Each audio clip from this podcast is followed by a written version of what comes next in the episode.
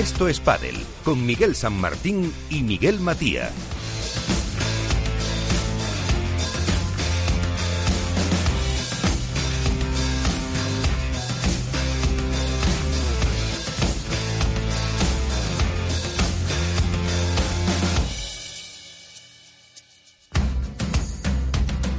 Muy buenas noches, un día más, aquí estamos, un día más, nadie ha acertado la porra que dábamos eh, para el Open de Vigo que terminaba con el eh, triunfo en categoría masculina de Vela y Sanio, por el que no apostamos ninguno de los eh, cuatro, ni tampoco en categoría femenina que terminaba con la derrota en la final de Alejandra Salazar y Gemma Triay frente, no sé si podemos eh, calificar o no de sorpresa el triunfo de Virginia Riera, la musa del mangazo, y de Pati Yaguno.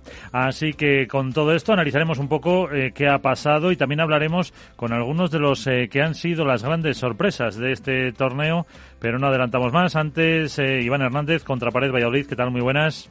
Hola, muy buenas noches, Miguel. Padel Spain, Álvaro López, ¿qué tal? Muy buenas. Enseguida recuperaremos eh, también a nuestro compañero Alberto Bote de la Dormilona de As, pero hola. Eh, hola Álvaro, pero como siempre lo primero es la actualidad, el resumen de lo que ha pasado en Vigo y mucho más con Iván Hernández.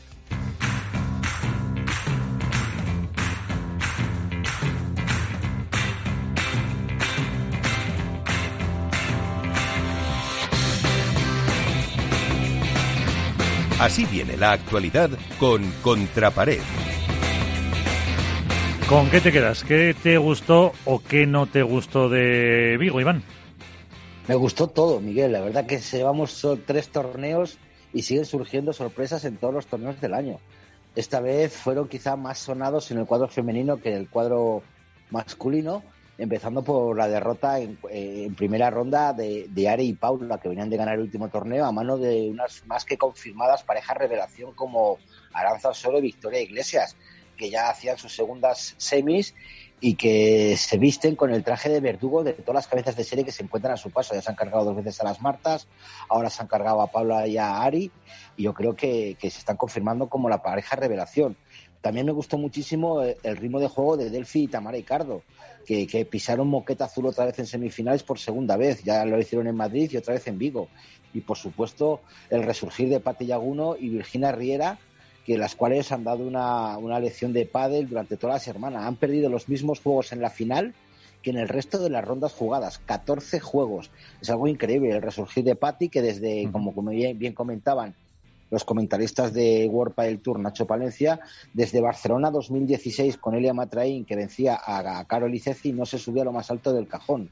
Eh, y, desde el 2016 perdió dos finales en 2016, otras dos en el 2017, otra en el 2018, dos en el 2019, dos en el 2020 y por fin volvió a, al cajón. Bueno, y qué decir de Miguel de Virginia Riera, una argentina, una gladiadora, una defensora que defendía su rincón a capa y espada, una luchadora que, ha luchado por levantar al cielo de World del Tour la bandera albiceleste. Lo comentaba Nacho Palencia y es de agradecer, luego lo estuve buscando yo para confirmarlo también, eh, que desde 2014 no ganaba un Open una jugadora argentina. Fue Cata Tenorio y Marta Marrero que ganaron en Valencia, a Lucía y Martita. Y desde entonces solo había habido finalistas eh, como su campeona Ceci tres veces, Cata seis, Delfina una vez en el 2019 y nos tenemos que ir hasta 2013 para encontrar la última pareja campeona 100% argentina, que fueron Cata Tenorio y Valeria Pavón. La verdad que ver a, Virginia Riera parecía que, que jugaba su vigésimo quinta final con una tranquilidad increíble, haciendo un trabajo muy disciplinado y sobre todo yo la vi que se dejaba aconsejar muy bien por, por Patti y Neki Berwin. Metidos en, en, más temas deportivos, hay que destacar para mí otro batacazo de las Martas, esta uh -huh. vez a manos de Delphi Tamara en tres sets que indican que algo no funciona en esa máquina. Ale y Gemma parecía que iban con una potencia increíble porque, porque bueno, en cuartos de final sufrieron un poquito con la Salayeto, pero viendo el resultado de las semifinales que enchufaron un 6-1, 6-0 a Delphi Brea, partían como clarísimas favoritas ante Patricia, ante Patti y Virginia. Estas dos, las, las número uno del mundo, ganaban muy bien el primer set con un 6-2, pero luego salió otra vez el trabajo, como podemos decir, de ha nacido una nueva hormiguita, ¿no? Virginia Riera se convierte en el, en el clon, por decirlo de alguna manera, con todos los respetos y con todas las diferencias de, Lea Matreain, y seguida muy bien por Patti, muy bien dirigida, pues dieron la vuelta al marcador a una Alejandra muy fallona, que, con su bandeja, con su golpe, y en uno de los comentarios que hacían cuando meten el micrófono a los banquillos, Miguel hizo Alejandra Salazar un comentario buenísimo. Dijo, tiro mi zambombazo y es que me vuelve. O sea, no sabía encontrar el sitio de, estaba muy bien leído por Neki de presionar a la bandeja de Alejandra para que volviera, para mantenerla atrás.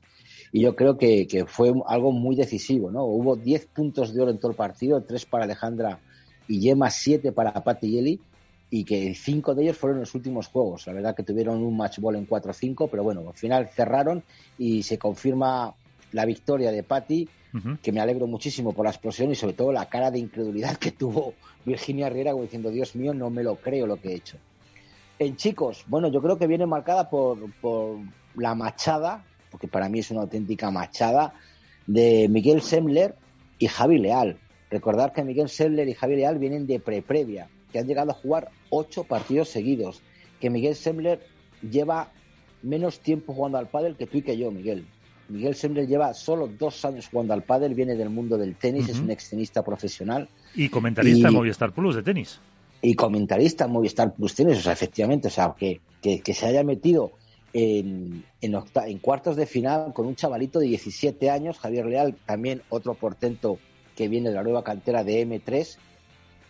Yo creo que, hicieron un, auténtico torneazo, cayeron rendidos, yo creo, con una gran imagen ante Paquito y Martín por 6-2, que ya yo creo que el cuerpo no les dio para más. Es a lo mejor algo que hay que variar y cambiar en el cuestión de Padel Tour. No pueden llegar chavales con toda la ilusión del mundo con ocho partidos encima en, siete días. Y bueno, la verdad que, que, fue algo muy bonito ver a gente nueva, como decía lo puso Vela y lo puso Paquito en las redes sociales, ver gente nueva en cuartos, ver gente que, las marcas siguen apoyando a esos chicos y creo que es muy bueno.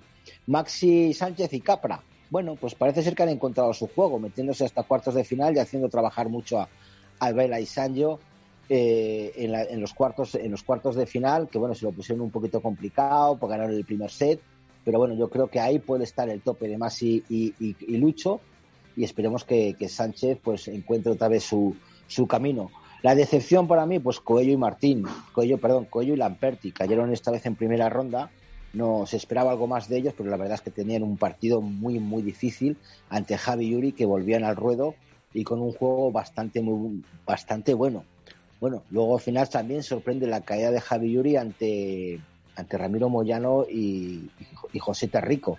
Pero bueno, ahí, ahí todos tienen sus opciones. También es el tope, puede ser de Moyano Rico en octavos de final, que se encontraron entre unos brutales, por decirlo de una manera, Galán y Lebrón, que iban empezando firme. No, lo siguiente. Fíjate que Galán y Lebrón en primera ronda barrieron 6-1, 6-0 a una de las parejas revelaciones como, como Sergio eh, Chisco Gil y Sergio Alba con seis, a mí me sorprendió muchísimo ese. Luego a Moyano y a Rico les metieron un doble 6-2 y se encontraron en semifinales a un Navarro Dineno que la verdad que fue un auténtico partidazo. Yo creo que fue de los mejores partidos que hemos visto. Yo creo que van a ser los partidos de semifinales de Vigo, Miguel, fueron, creo que van a ser los mejores partidos que vamos a ver en el año. El Calal Lebron, Navarro Dineno, Lima Tapia, Velasteguín Gutiérrez, las cuatro mejores parejas en semifinales. Es como que está poniendo un poquito en orden el tema de, las parejas, a excepción, por ejemplo, también hay que decir que, que Estupa y, Ruiz perdieron con Lima y Tapia en, cuartos, se les echó un poco de menos en esa ronda, pero yo creo que, que Galán y Lebrón y Navarro y Dinero echaron un partido increíble, con un Paquito súper agresivo, grande, serio, luchador. Como hacía tiempo que no se lo veía.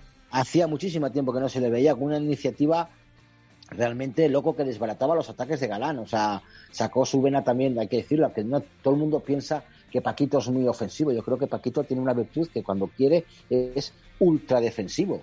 Y mantuvo atrás a Galán con globos perfectamente lanzados y con un Martín que, seguro que es uno de la derecha que tira los mejores globos junto con Velasteguín. O sea, tira unos globos Martín impresionante y no se cansa de hacer bandejas. Recuerda el partido este que te digo, que se tiró 357 bandejas y luego en la final, Sancho que le tiró otros 400 globos, otras 400 bandejas que metió. Yo creo que hicieron un gran partido, metieron muchísima presión a Lebron y a Galán y bueno, se metieron en la primera semifinal, que, en, la, su primer, que, en la primera final más, más que merecido. El otro partidazo es el que estamos más bien acostumbrados, Lima Tapia y Vela Sancho. Lo que es el partido del año de cada torneo. Es una gozada ver a, dos pegadores como son Sancho y, Tapia, que se la traen desde atrás. Eh, estos días hemos estado hablando con Sancho y reconocía que el sábado tenía un, como dijo Alejandra, mucho flow con su brazo y que la pegase donde lo pegase, le salía la bola. Entonces, ver a estos dos jugadores es una, una, gozada, pero hay que destacar el, partidazo de Tapia, eh, un enorme Sancho junto con la estrategia de Vela, demostraron que, que, da igual la altura del torneo y las bolas que les pongan. También muy destacable el, pinchazo que sufrió Vela en, su, en el gemelo con el 2-3 en el tercer set, que hacía presagiar que se podía dar la vuelta al marcador. Pero la verdad, Miguel, tú lo sabes, a Vela no le puedes disparar con posta. O le cortas la pierna o sigue jugando. Y eso es lo que pasó. Sin apenas poderse mover, sin apenas poder saltar, eh, empezó a entrar Sancho más al medio, intentaron a jugar más, se reinventaron y ganaron tres juegos seguidos para meterse en la segunda final del año, con un 6-3 en el tercer set. La final, ¿qué hay que decir? Pues que se reencontraban Paquito y Sancho, hay que recordar que se jugaban los mismos puntos, porque en la final donde en 2019 se encontraban Sancho y Maxi, vencían en Vigo eh, a Paquito y Lebrón. Luego se jugaban Sancho los, puntos de campeón y Paquito los de finalista. Y el final quedó igual, nadie perdió, mantuvieron los puntos y que ganó además que me parece recordar Sancho y Maxi por 6-3, 6-4. Eh, la verdad que bueno, se notó un poquito el estado físico de Vela, el primer set eh, estaban mucho más pendientes de la pierna que del juego y eso lo, aprovecharon muy bien Paquito y Martín para meterse el primer set por 6-4. En las declaraciones finales de Sancho dijeron eso, que estaban más pendientes del físico de Vela, de cómo podía hacer la estrategia y bueno, pues eh, el chip que les falta, que les pasa a todos en el banquillo, dijeron vamos a jugar, me encuentro bien, vamos a por ellos y, todo fue también marcado por, ese cambio de estrategia, los problemas que tuvo Martín Dineno con el saque a lo largo de toda la final, donde perdió muchísimos breaks y también con puntos de oro en su contra. Pero la verdad que la bandeja que tenía hacía que Sancho no llegara a la red, manteniéndolo muy atrás. Entonces, claro, el mago de San Luis no, se limitaba a devolver los ataques con globos, los mismos que Paquito lanzaba a vela. yo creo que nos encontramos en una feria Sí. Todo globos por arriba, mucho globo, mucho globo. Parecía, una, con todo el respeto, una final femenina más que una final masculina, porque fue una final más bien de táctica por parte de los banquillos y de los jugadores que de puntazos. para mí no fue una final atractiva, de, eh, espectacularmente hablando de, lo que es el padre. ¿no? Fue muy, mucha estrategia, mucho, mucho trabajo y que, bueno, pues dentro también es, es y hay que saberlo analizar. El tercer set, pues bueno, pues un break de Paquito en el tercer juego ya marcaba un poquito la pauta ponerse con 3-1 en el marcador. El desgaste físico de Martín hacía más, hacía más evidente. Y luego ya, pues, pues Vela, pese a, sus carencias, pues empezó a abrir el campo, abría mucho el campo. Yo no sé si luego Álvaro o Alberto lo veo, tú lo vistes. Eh, Vela se dedicaba mucho a abrir el revés a, Paquito para obligarle a cerrar el paralelo y luego entraba muy bien Vela con la volea para pegar la volea en el medio. Yo creo que eso fue, le sacó muchísimos puntos, yo creo que tengo apuntados entre 7 y 8 puntos de ratio de ese juego que no supieron cerrar. Al final, 6-2 en el tercer set para los chicos de Gilardón y Esorile y segundo título para el campeón, que ya lo de Vela pues eh, pasa a ser ya anecdótico, ¿no? Ah. no sé si cuántos títulos llevará, 226 o 227, y hay que felicitarle. Mañana es su cumpleaños, mañana es el cumpleaños del rey. O sea que pues desde aquí nuestra felicitación. Le felicitamos. ¿Algún apunte más? años. ¿Alguna cuestión más? Una cuestión rapidita más. Campeonato de España de Selecciones Autonómicas de Veteranos que se ha celebrado en Pamplona. Campeones en chicos Madrid, campeones en chicas Madrid, subcampeones en chicos País Vasco y subcampeones en chicas Cataluña. En segunda categoría, pues eh, me parece que, ganó Navarra, perdón, Aragón, Canarias y Navarra, que se suben a, primera, y mis chicos de Castilla y León pues perdieron con mis amigos de Canarias el ascenso a, primera división. Eso fue lo que se celebró en, en, Navarra, que bueno, podemos comentar un poquito cuando, cuando podamos. Pues así viene la actualidad.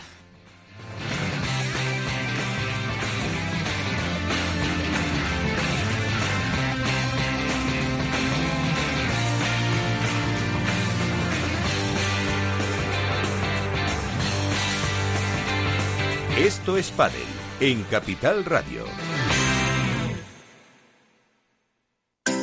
Capital Radio celebra un webinar sobre biodiversidad agraria el 26 de mayo a las 5 de la tarde. Una jornada sobre la nueva estrategia europea de biodiversidad con una perspectiva económica, social y medioambiental, con la participación de Javier Alejandre, representante de la Unión de Pequeños Agricultores, Ignasi Bartomeus, investigador del CSIC en la Estación Biológica de Doñana, y Luis Miranda, representante de Singenta. Una sesión conducida por Juan Quintana, director de La Trilla. Para inscribirte tan solo tienes que enviar un mail a eventos capitalradio.es y recibirás un enlace para asistir al encuentro. Webinar sobre biodiversidad agraria en Capital Radio, el 26 de mayo a las 5 de la tarde, con la colaboración de Singenta. Hook Paddle patrocina esta sección. Hook Paddle Time is now.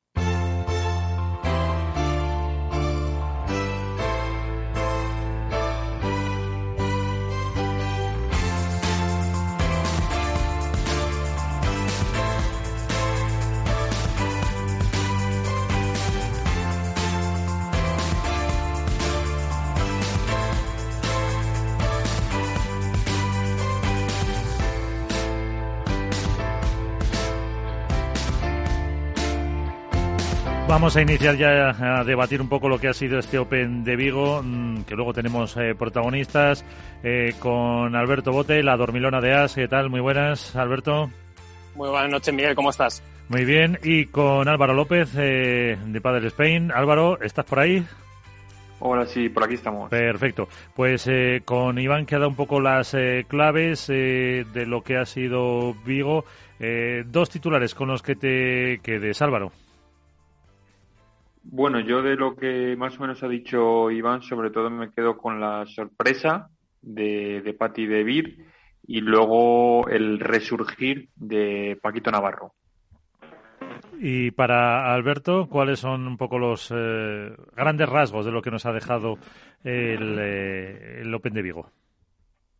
Pues en categoría femenina, que se han encargado de que cualquier pronóstico sea incierto y es positivo y en categoría masculina que Vela solo hay uno y eso nunca va a cambiar y que creo que estamos recuperando al mejor Paquito Navarro.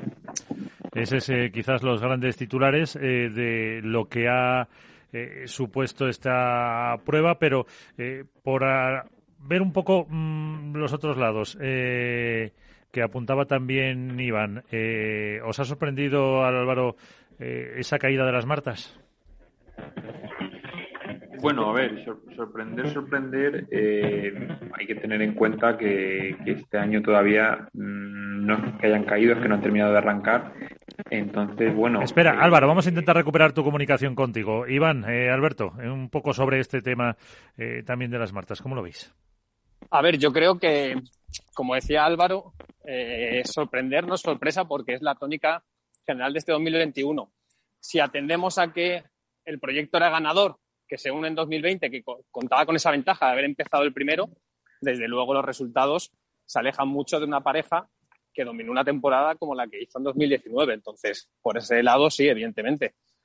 Ahora hay que ver los motivos de por qué están donde están y por qué no están consiguiendo los resultados que se esperaba, bueno, pues de eso, de una pareja que sumó, si no me equivoco, nueve títulos en 2019. Iván, ¿cómo lo ves? Bueno, a ver, este, es que no sé, se me ha cortado un poquito el audio y no sé de qué pareja estaba hablando. De, las Martas. De las Martas, efectivamente. Yo tengo aquí ahora mismo el. Me saqué ayer todos los títulos ganados por, por Marta Marrero y Marta Ortega, efectivamente. Yo creo que. Mm, es que no, no me atrevería a decir qué es lo que pasa, porque yo viendo el partido contra Tamara y, y, Delphi, jugaron bien jugaron bien. O sea, eh, el juego era, era el suyo, el que suelen hacer ellas. Lo que pasa que igual eh, la vi a lo mejor un poquito apresurada a Marta Marrero al final del tercer y segundo set. Vamos, el segundo se le ganaron el tiebreak, pero el tercer set la vi un poquito apresurada por querer cerrar los puntos en vez de tener un poquito más, más de calma, pero no, no, acabo lo que, no acabo de entender qué es lo que le sucede a, esa pareja para no acabar de, de, romper el cascarón, porque dices, si no se conocen, si no se implantan, vale, pero es que llevan ya lo que dices tú, en 2019 ya ganaron uno, dos, 3, 4, 5, 6, 7, ocho, ocho, ocho torneos y, finalistas en otros tantos, otros dos o tres.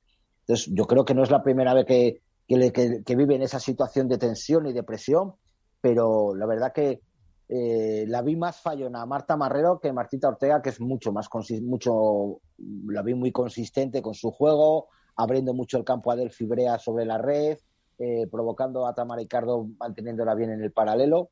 No sé, yo creo que ahí ahora mm, me puede caer algún palo, pero me inclino que a lo mejor el problema está en el revés más que en la derecha. Álvaro, ¿le cae un palo o no? ¿Cuál? Álvaro, le pregunto. Ah. Álvaro. Yo, creo, yo creo, Miguel, eh, el problema de las Martas pasa por, por una cuestión de confianza, probablemente. Ahora mismo su juego tiene más incertidumbres que certezas y se nota en los momentos determinantes de los partidos. Son una pareja que estaba acostumbrada a mantener un estilo de juego muy regular, que en los momentos cruciales de las eliminatorias, pues eh, bueno, salía cara, por decirlo de alguna forma, y ahora mismo les cuesta mucho. tienen que remar mucho. Eh, Marrero, como dice Iván, no se la ve tan suelta, no se la ve tan eh, con esa capacidad para definir y para ser determinante. Y Martita, que es, una jugadora muy regular y que siempre te va a dar un notable en su juego, no tiene, pues a lo mejor, esa serie de herramientas que permitan a su compañera eh, poder salir de esos bucles negativos en los que puede entrar. Entonces, es una cuestión de confianza. ¿Qué pasa?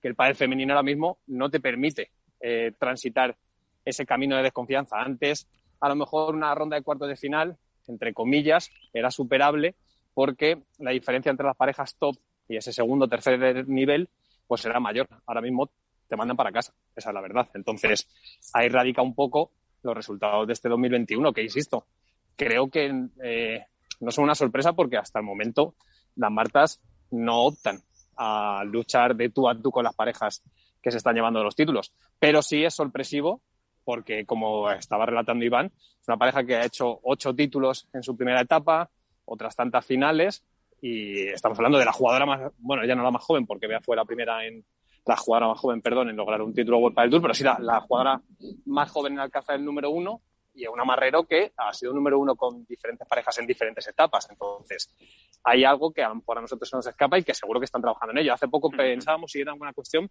de la dirección desde el banquillo.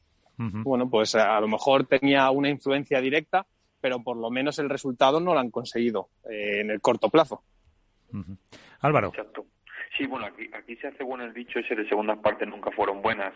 Es verdad que en la primera, eh, en la primera parte fueron muy dominantes. Ahora, eh, yo, a ver, aquí hay una cosa clara. Eh, son junto a las hermanas Alayeto las que parten con ventaja este año por aquello de continuar desde el año pasado. Eso está claro. O sea, con todos los cambios que ha habido, ellas al continuar, aunque fuese solo para el tramo final de temporada, partían con ventaja.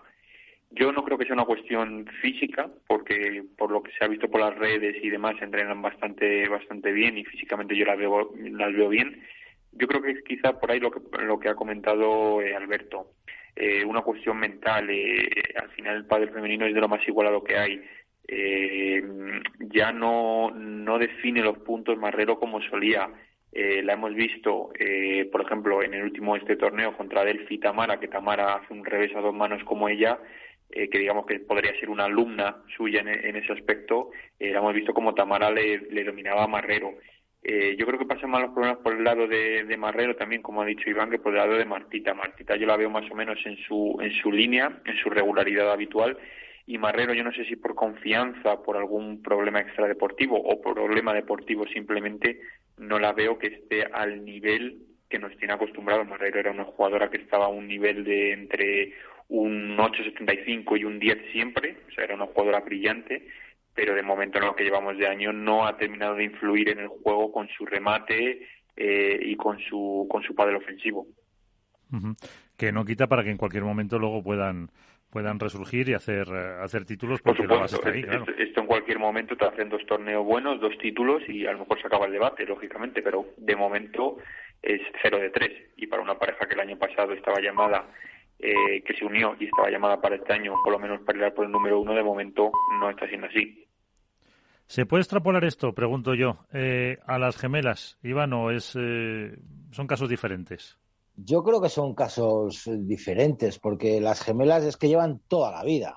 Yo creo que las gemelas es, es otro mundo distinto. Yo creo que, que no, no, me atrevo a decir si todavía la lesión de Mapi suele está haciendo algo de daño, pero yo creo que a lo mejor también han tenido, viendo los cuadros que han tenido eh, en, en, este año, no han sido muy favorables. No siempre han ido por la parte más cercana a unas cabezas de serie pero sí que han demostrado mucha batalla, porque todas las veces que han perdido, tanto este torneo en Vigo como en Madrid, como en Marbella, han perdido en cuartos de final y en tres sets.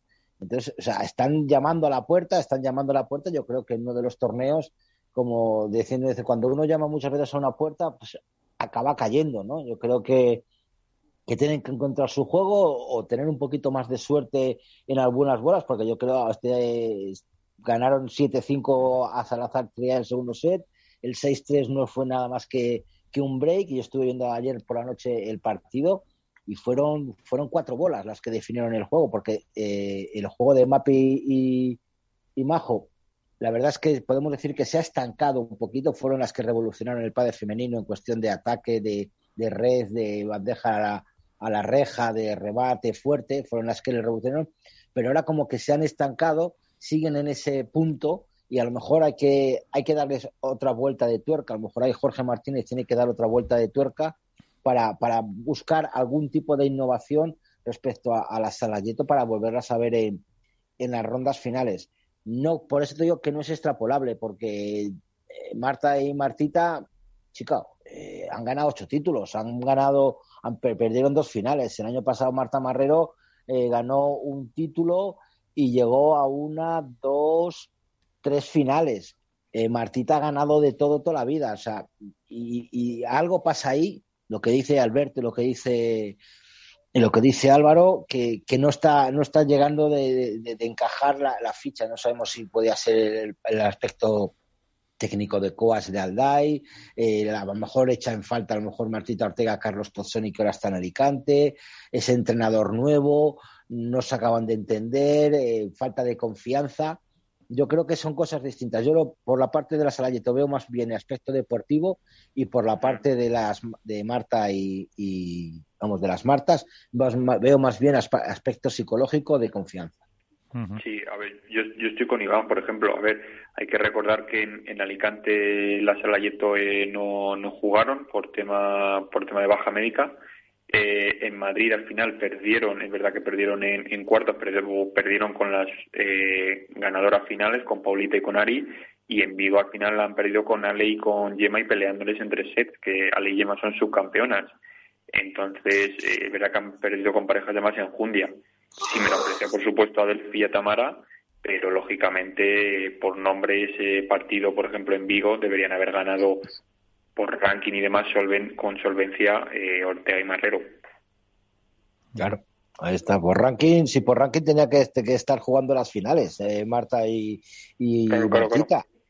Pero claro, luego el tema es que está, están saliendo de pareja 3, que se solían, que lo normal es que tiendan a encontrarse con Salazar y Triay en, en, semifinales que todavía no han llegado a, esa fase, o si les pasa la parte de abajo, pues se suele contar con, con Paula y, y, Ari, que están de pareja 2, pero que bueno, que también ahora mismo parece ser que han tenido un bache muy fuerte, porque la verdad que perder con, con Osoro Iglesias 6-3, 6-4 también sorprende, ¿no? Que, o que va un poco en la línea de la igualdad tan grande que decía Alberto, que fíjate. Sí, claro, el padre femenino está muy igualado, Miguel, está súper igualado, es que no te puedes fiar.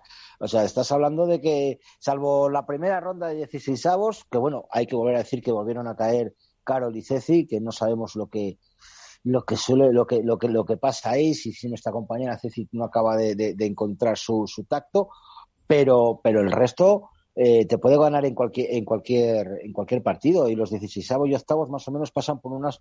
Fíjate, yo tengo aquí el cuadro, o sea, 6-1-6-1, 6-0-6-2, 6-1-6-2, 6-1-6-0, o sea, resultados realmente muy dispares, vamos, sí. muy, muy, muy similares, con, con, mucha diferencia de ranking, ¿no? Riera Yaguno a Talabán Rufo 6-1-6-0, eh, Brea y, y, Cardo a Castillo y Colombón 6-0-6-2, la Salayeto a Tenorio y a Viraorria 6-1-6-1, o sea, hasta octavos, como quien dice, la normalidad está. A partir de cuartos es cuando vienen las sorpresas. Bueno, esta vez ha venido en octavos por parte de Osoro Iglesias, pero A partir de cuartos, que es donde tenemos que ver cómo está el pádel femenino, ahí eh, todavía no todavía no manda el ranking. Los únicos que han mandado, como decir manera, son Salazar Tria, que está más o menos en todas las finales, salvo en, en, Alicante, pero más o menos el pádel femenino está pegando un revolcón que me, me encanta, ¿eh? A mí más me bonito. encanta está llegando. Mucho más bonito.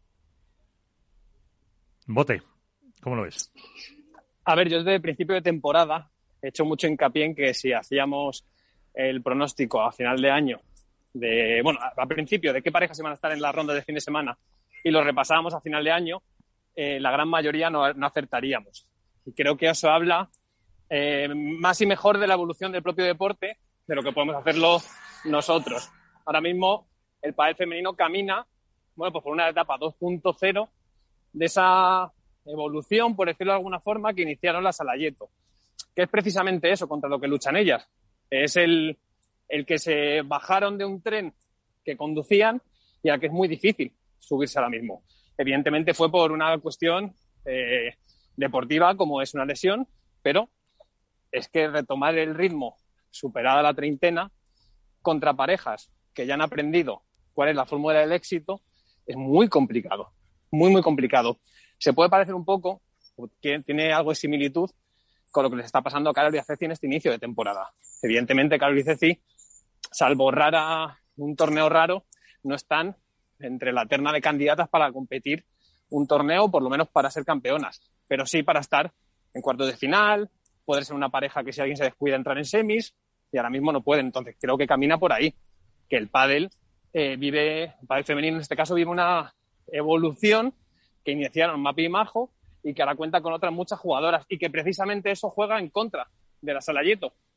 Porque no hay que olvidar que en su día ellas proponían un patrón de juego muy agresivo contra parejas que eh, se las podían casillar más en defensivas que en ofensivas. Y ahora mismo parejas defensivas hay pocas. La mayoría, por lo menos, comparten una especie de perfil mixto de una jugadora ofensiva con una jugadora defensiva y son cada vez más las parejas que comparten esos dos patrones de dos jugadoras ofensivas, tanto en el derecho como en el revés. Entonces creo que pasa por ahí. Y además hay que sumarle en el caso de la Saleyeto que luchan contra su propio legado que es muy complicado. Eh, Mapi y Majo son probablemente la mejor pareja de los últimos 5, 8, 10 años que ha dado el pádel femenino. Y se las juzga por eso también.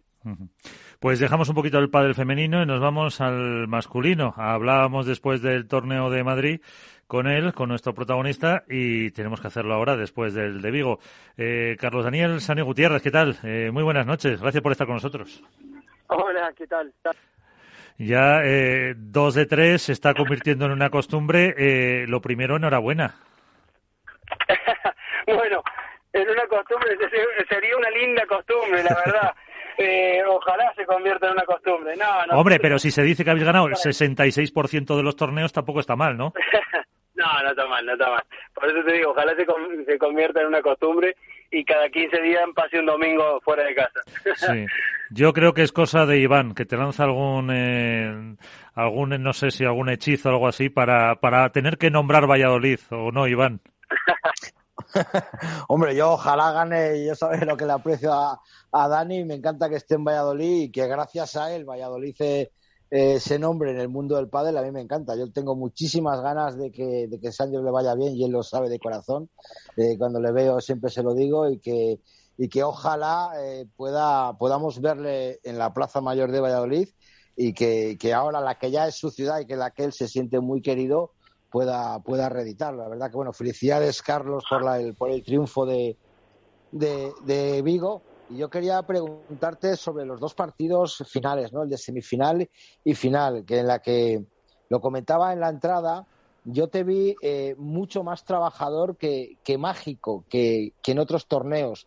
¿Fue consecuencia en el partido de semifinales? Yo creo que no, porque ambos Vela hasta el final estaba más o menos bien con la pierna, pero fue te vi con un brazo realmente potente que la sacabas desde cualquier lado, muy cómodo. Pero mm, ¿Tú crees que los partidos de semifinales y finales no fueron tan espectaculares a efectos de pádel y sí fueron mucho más estratégicos, más de trabajar, más de ponerse en mono de trabajo? Bueno, eh, primero que nada, gracias. Eh, creo que el partido de semi sí fue más espectacular, porque Agus, Agustín Tapia hace que el partido siempre sea un poquito más desordenado, porque es su estilo de juego, tiene muchos tiros, entonces por ahí es más espectacular. Eh, creo que la semi saqué una versión un poco más agresiva, tal vez ayudé a Vela en ese aspecto, ¿no? Y saqué una versión más agresiva. En la final hice lo contrario. Eh, no, no podíamos ser muy agresivos porque creo que Vela no estaba al 100, entonces teníamos que medir mucho nuestros tiros, nuestra velocidad, para no, para no engañarnos solos, que es lo que nos pasó en el primer set. Jugamos a una velocidad que era por superior a lo que podíamos eh, con un velozado. Al set puse un poco el mono de trabajo y empecé a ralentizar, a pasar un poco que pasara el partido más con Martín y, y yo de la diagonal y un poquito adelantarlo a Vela para que reciba menos bola. Y bueno, al final salió. Vela empezó a recuperar y nos hicimos muy sólidos en ese, sistema. Sí, porque lo que está claro es que Paquito y, Martín buscaban eh, eh, los puntos rápidos, la rapidez del juego y vosotros al revés, buscabais mucho más la templanza, la recuperación, eh, el juego lento, ¿no? Para, para lo que tú dices, a lo mejor para recuperar a Vela y para quizá tú mantener eh, a, a, Martín Dineno atrás, porque yo creo que fue lo que fue una guerra de globos total entre tú a Martín y Paquito a Vela. Sí, sí, fue, bueno, ellos, nosotros teníamos medio claro que iban a salir a tirarle más arriba a Vela y nosotros teníamos claro que Vela, aunque no esté al, al 100, íbamos a jugar porque porque sabíamos que podíamos eh, podía jugar yo una diagonal con Martín y bueno, si me gana, me gana, pero, pero Vela en esa manera eh, iba, iba a moverse menos y a correr menos. Lo, lo hicimos así a partir del segundo set y creo que desde ese momento, desde el uno del 0-0 del segundo, yo hice un desgaste muy grande con Martín, de dos o tres puntos de arriba abajo muy largo, y creo que a ellos les afectó un poco a nivel físico. Fueron, ellos fueron perdiendo fuerza y nosotros cada vez nos sentíamos más cómodos, me parece. Alberto Bote, la dormilona de As. Ahí tienes al campeón. Bueno, lo primero, enhorabuena, Sancho. Muchas gracias. Eh, me interesa mucho conocer, creo que muy positivo, eh, todos eh, adulamos al Vela por lo que supone en este deporte y supongo que tú, siendo rival hasta ahora, siempre habías visto una serie de características en él que evidentemente te atraían como para poder empezar un proyecto deportivo y ahora han pasado tres torneos. ¿Valoras más al Fernando Velasteguín incluso como compañero que como rival y qué te llama la atención como compañero? Bueno, a ver, eh, lo valoro igual. Creo que yo estoy, eh, sabía que con él me volvía a sentir eh, un poco en la pelea de, pelear por, el, por lo máximo, que me preparo todos los años para pelear por el máximo, pero Vela me da esa seguridad y ese hambre deportivo. Creo que coincidimos mucho fuera de pista y mucho en lo que es nuestra cabeza en el momento de competir vemos las cosas muy parecidas, vemos que a veces en el momento de competir no hace falta tirar la bola más, más linda del mundo, sino que, que la bola no se vaya afuera y que, y que entre y dar volumen. Y vemos las cosas parecidas. Entonces, no me sorprende mucho Vela. Yo ya sabía que Vela tenía esto. Por ahí, eh, me sorprende que, que tenga ese hambre con, con 42 años y habiéndolo ganado todo. Yo creo que en otra cabeza, que no sea la de Vela, cualquier persona estaría bastante más relajada. Y Vela tiene un hambre de, seguir ganando y de seguir intentando estar en lo más alto, que es asombroso. Creo que por ahí es donde más me contagia. Y eso sí que me llama la atención. Eh, la pregunta interesante, ¿ya le has comprado el regalo para el cumple de mañana? yo soy muy malo para eso. Estaba pensando. Yo te lo dejo caer por si acaso se te había olvidado. por, digo, por si acaso no lo sabías, digo, se lo, se lo dejo caer así. No, no, me levanté pensando, digo, uy, mañana hay cumpleaños de vela y, y no sé la verdad qué se le puede regalar. Pero bueno, hablaré con mi mujer a ver si me ayuda y algo seguramente caerá se lo daré en Santander, evidentemente. evidentemente. Eh, Álvaro López, eh, Padel Spain, que eh, ayer creo que estuvo contigo por ahí por Valladolid, ahí lo tienes a Sanio. Álvaro. Hola, muy buenas, Daniel, ¿qué tal? Bueno, enhorabuena de nuevo, aunque ya te lo, te lo dije ayer. Muchas gracias, Álvaro. Nada, yo quiero eh, que, me, que me cuentes ahora en antena una explicación que me dices ayer, que la verdad que me gustó, me gustó mucho, que es, eh, en un padre que ahora estamos viendo y se habla tanto del cambio generacional, de que vienen los jóvenes, de que vienen apretando fuerte eh, los Coellos, Ramírez, Yanguas, eh, ¿cómo se hace para que al final ganen, o por lo menos de momento, siempre eh, los veteranos? Que es, en este caso sois vosotros, que de tres torneos lleváis dos. Bueno, yo creo que estamos todos un poco apurados por el cambio generacional. Evidentemente va a venir un cambio y vino un cambio porque hay gente joven, pero eso debido a también a que la gente que era grande muy grande. O sea, Jardín, eh, Willy Laoz, Seba Nerone, Gaby Reca, al final tienen 47 años, 45 años, 46 años. Es normal que aparezca gente joven y esa gente se fue descartando, se fue retirando, se fue un poco quedando en su nivel, en su físico. Eso es muy normal. Pero yo no veo todavía, salvando la pareja número uno, que son dos fenómenos, no veo todavía chicos por atrás que vengan realmente haciendo mucho ruido que decir, ojo, que estos nos van a matar, nos van a ganar y nos van a quitar eh, el puesto ahora mismo. Yo creo que todavía los veteranos, o llamarlos veteranos, los más grandes, tenemos para dar guerra. Y de hecho está demostrado en las primeras parejas del ranking. Vos mirá, la primera pareja, excepto la número uno, la número dos somos nosotros, tenemos más años que, que, que muchísimos años juntos. Después en la pareja 3 aparece Paquito, que ya tiene 32, 33 años. En la pareja, pareja 4 eh, aparece Lima, que tiene 35. Eh, Maxi Sánchez. Y hay muchos todavía ahí arriba. Eh, creo que estamos un poco apurados con el cambio generacional. Es verdad que eso vende, porque porque parece que vienen un montón, con un montón de fuerza, que es verdad que juegan bien, pero todavía eh, se sigue demostrando que los veteranos eh, entienden muy bien este deporte. Creo que es muy comparable con el tenis. El tenis hace 10 años que escucho el año del, cambio generacional. Y, hace tres días ganó Nadal y jugó la final contra Djokovic. Sí, sí correcto. Yo, yo les decía a, a Sancho, Sancho es un jugador de, de, proyectos a, a largo plazo. O sea, muy, muy mal, muy mal, muy mal lo tiene que ver para, para cambiar en mitad. De Yo no recuerdo a Sancho, y corrígeme, Dani, si, si es cierto, a que, que Sancho haya cambiado de, compañero a mitad de alguna temporada. No lo recuerdo. Sí, sí, cambié en 2015, pero fue mutuo acuerdo con Maxi Sánchez. Venimos de dos años juntos y en el tercer año cambiamos mitad de año y me fui con Juan y Mieres. Efectivamente, que también que sí que ganaste es un torneo. Que tiempo tuve. sí. Pero vamos, que, que, me refiero, salvo alguna excepción, eres un compañero, como quien dice ahora en el mundo del padre, con lo mal que está, eres un compañero de fiar a largo plazo. Entonces, eh, viendo lo que estás diciendo, eh, yo me voy a atrever a, meter una ficha, Dani. ¿Tenemos Sancho y Vela para mínimo tres años? Bueno, mira, nosotros dijimos que vamos a jugar juntos eh, todo lo que nos sintamos un poco que seguimos en, la, en, bien en la competencia eh, hablamos de dos años mínimo, porque sabemos que, podemos jugar bien, muy bien, pero que necesitamos un tiempo. Hemos sido dos jugadores que hemos jugado con dos, siempre con gente con características muy diferentes, más allá de que cada uno entiende el padre parecido al otro y que hayamos jugado a un parecido, eh, en, una pareja tiene que haber un goleador y eso no, no, no, no, lleva su tiempo. Entonces yo creo que dos años jugar mínimo y después se lo preguntaré después de dos años Vela tendrá alguna cana más que hoy, yo tendré alguna otra, y le preguntaré qué se siente y si nos sentimos bien todavía físicamente, no tenemos ningún problema de continuar, me imagino. Yo creo que la marca va a estar en, el aspecto físico, porque en el hambre los dos sois de buen comer en cuestión de títulos.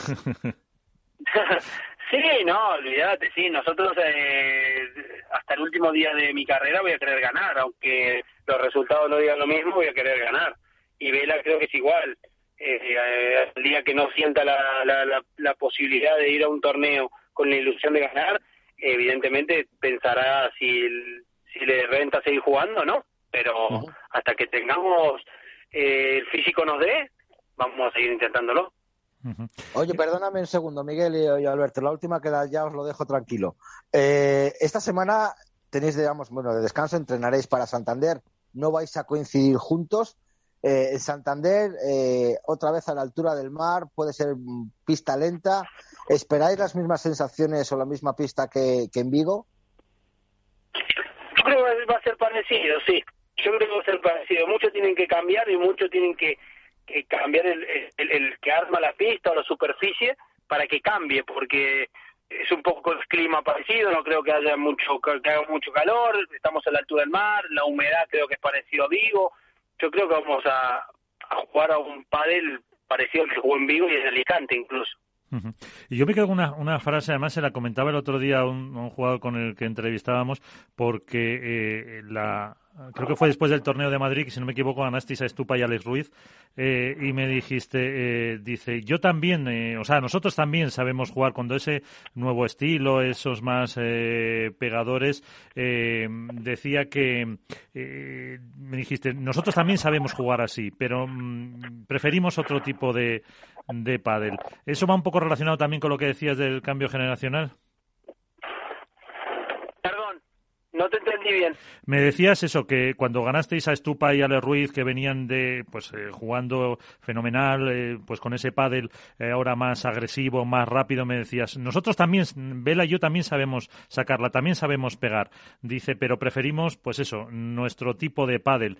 Eso también va un poco en línea con el cambio generacional, que ahora parece que mm, esas nuevas generaciones, como apuntabas al principio, van a, a ese tipo de pádel más agresivo.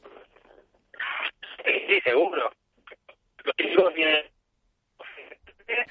cada vez más fuerte, entonces nosotros vemos eh, una bandeja. Se nos corta la, la comunicación con eh, Sanio Gutiérrez, eh, estaba con mala, mala cobertura. A ver, eh, eh, probamos ahora a ver si se te escucha que se te iba la cobertura. Pues no hemos perdido la comunicación, vamos a intentar eh, recuperarla, pues eh, estaban bien también las reflexiones que, nos estaba dejando eh, Sanio y esa también interesante, que no ve ahora, dice al final, los que estamos arriba tenemos treinta y muchos años todos, Alberto. Sí, o sea, yo entiendo cuál es la perspectiva desde la que Sancho lo analiza y es cierto que si nos ponemos a mirar cuáles son las parejas que han entrado en el fin de semana pues sigue habiendo esos perfiles de la vieja escuela, por decirlo de alguna forma, pero yo creo que es una obviedad, ¿no? Que, el pádel masculino ya está inmerso en una etapa de cambio. Los Chingototello, Tapia, Lebron Galán, Dineno, eh, incluso Estupa, eh, son jugadores que están por debajo o en torno a los 25 años y eso en el pádel masculino no pasaba desde hace mucho. Ya tienes a Sanio, si quieres hacer una pregunta antes de que... Pero, la, pero la experiencia es un grado, que es lo que decía que es lo que decía eh, Sancho. Y, eso me lleva, me lleva a preguntarme una cosa. Eh, Sancho, si el día de mañana vamos a ponernos a hipotetizar el, proyecto con Vela finalizara por una cuestión eh, de acuerdo mutuo, ¿cuál de esos jugadores de la New Wave o de esos jóvenes talentos que están llamando a la puerta, con cuál te gustaría poder probar un proyecto? Con Coello. Sí, claro, me veo al revés, ¿no? Con 39, 40 años. No, no, imposible. Eh, no, no sé, a mí me hace ilusión por ahí que mi sobrino Agustín mejore y se meta también en la pomada, porque él viene de competir contra estos chicos de igual a igual en Argentina, lo que pasa es que, bueno, se vino un par de años después y, está metido ahí en cuadro ya, así que no sé, me, encantaría que sea mi sobrino, por ejemplo, que, que mejore y que sea él. Eh, una otra cuestión, Álvaro, para enseguida despedir ya a, a Nada, yo solo una preguntita muy rápida. Eh, Sancho, ¿te vas a llevar a Bruno al próximo torneo, al talismán? Mira, eh, lo llevaría a cualquier lado, pero justo Santander coincide que tengo un sobrino que juega el circuito, que es Cristian Gutiérrez, y una sobrina que se acaba de venir a vivir aquí a España y está viviendo en Santander, entonces Bruno a Santander va, aunque el jueves pierda, el jueves la tarde va seguro. Pues eh, ahí están. Eh, pues ahora vamos a hablar eh, con uno de estos jóvenes valores, con Javi Leal, que no sé si me, has dicho tú antes, em, Iván, que Velas y puso en redes, ¿no? Algo sobre, sobre estos chicos. Sí, esto, Velas Teguini y Paquito Navarro, bueno, Paquito Navarro lo puso porque jugó contra ellos en cuartos de final y les felicitó por el torneo, pero Vela puso un tuit diciendo que felicidades a Javier y a, y Semler por, por llegar hasta allí tan lejos, por hacerse notar, por hacerse ver y, volví a dar las gracias a, las marcas por apostar por estos por estos jóvenes jugadores. Yo creo que es algo, algo digno de, alabar, que, siempre el boss, el jefe, esté pendiente de los cachorros, eh, que no solo sea, que no solo luchen ellos por sí mismos, sino que los jugadores de la talla de Sancho, de la talla de Vela, de la talla de Paquito, apoyen a estos jugadores y que les, y que les recomienden que, sigan luchando y que se les siga, que se les siga viendo. Eh, Javi Leal, ¿qué tal? Muy buenas. ¿Cómo estás? Hola, bueno, ¿Cómo estás? Eh, ahí estamos con Sanio Gutiérrez. Eh, ¿Qué te gusta de él?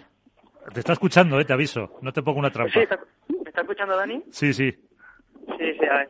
Lo, lo conocí una vez en Valladolid, que nos, que nos invitó a entrenar, y la verdad que me impresionó la, la manera que tenía de tratarnos y después su juego en pista. O sea, a mí me parece que lo que él hace, o sea, no, no lo hace nadie. Bueno, Dani, no sé si lo has escuchado. Sí, lo escuché. Gaby, ¿cómo estás? Felicitaciones por el torneo. Bueno, ya te vi, te vi ahí, te choqué de esa mano en, en vivo, pero no te había felicitado. Sí, de verdad que tuvimos la oportunidad de entrenar, yo lo conocí hace un tiempo y vine a entrenar un día a Valladolid, la verdad que me gustó mucho. De hecho, cuando estaba jugando cuarto se lo escribí a mi sobrino Cristian le dije, ¿te acordás que yo te había comentado de Javi Leal y jugaba bien y que me gustaba? Y me dice, sí, sí, y tuve la oportunidad de entrenar con él, la verdad que ya me había gustado hace tiempo, se lo había comentado junto a mi sobrino Cristian. Pues eh, ahí está. Eh, Carlos Daniel Gutiérrez, campeón, eh, muchísimas gracias y a ver si hablamos pronto porque sería buena noticia. Bueno, ojalá, ojalá que después de Santander me vuelvan a llamar, sería bueno. Un abrazo. Un abrazo, saludos a todos. Un abrazo. Pues, eh, pues eh, Javi, eh, ¿cómo estáis? Miguel y tú. Pues mira, esta mañana hemos estado entrenando y la verdad que bastante bien, con muchísimas ganas de empezar ya Santander, a ver qué tal nos va. Eh, ¿Cómo se hace eso de ganar ocho partidos seguidos sin morir en el intento? Aunque con 17 años, eh, claro, eh, el físico tiene que, tiene que acompañar, se supone. Sí, sí, bueno, acompañe, pero al final son ocho partidos. Que quieres que no se nota mucho las piernas. O sea, y uno por la mañana, otro por la tarde, todo seguido y muchísima intensidad en cada partido. Quieras que no se nota. Eh, y, aparte de la reacción que decía de Paco, de Vela, ahora de Sancho, eh, ¿qué más os llamó la atención de, de, de estar en esos, en esos cuartos? Pues la verdad que el público, o sea, me llamó muchísimo la atención el público, eh, en general, o sea, el ambiente que había. Eh, pues mira, con nosotros está Iván de Contrapared, eh, Álvaro López de Padel Spain, Alberto Bote de la Dorminona eh, de As para, pues para preguntarte alguna cosilla, Iván, que encima ya te haya nombrado Valladolid. Hola Javier, muy buenas, soy Iván de Contrapared, un placer. Felicidades por el torneazo. yo creo que un chaval de, de 17 años que se mete en cuartos de final es que tiene mucho que decir eh, yo le quería preguntarte si ya han salido los cambios del ranking y hasta qué posición te has situado, porque ahora mismo estabas siempre previa, igual ya estás en previa. Pues mira, sí, salió ayer. Yo empecé el año, el 150, y ahora mismo me he posicionado el número 82. Madre y sí, ahora mismo en teoría entramos en previa. Nos quitamos tres partidos de pre-previa. 70, 70 puestos de, de una sola atacada. Esto te tiene que dar una, una, una motivación extra, ¿no? Una inyección especial. Pues sí, la verdad que sí. O sea, esto, quiera que no, o sea, nos motiva para seguir trabajando día a día y con muchísimas ganas de seguir mejorando. Porque tú sigues estudiando también. yo, yo me saqué la ESO y cuando llegué a Madrid me metí en un bachillerato, pero al final, como entrenaba por la mañana y por la tarde, no tenía tiempo. Y lo he, lo, he, lo he apartado un poco para más adelante sí retomarlo. Claro. Pues eh, Álvaro, eh, Alberto, ahí tenéis a, Javi. Hola, buenas Javi, ¿qué tal? Hola, buenas. Bueno, felicitarte por tu, por tu resultado junto a Miguel. Eh, yo creo que sí quiero preguntarte un poco que nos cuentes, bueno, sobre todo a los, a los que nos escuchan, de todos los partidos que jugasteis en Vigo, ¿tú con cuál te quedarías y si, sobre todo, cuál fue el más complicado por de gestionar, de, derrotar a los rivales, etcétera. No sé si de previas, eh, de cuadro final, ¿con cuál te quedarías tú? Mira, si te digo yo me quedaría con dos.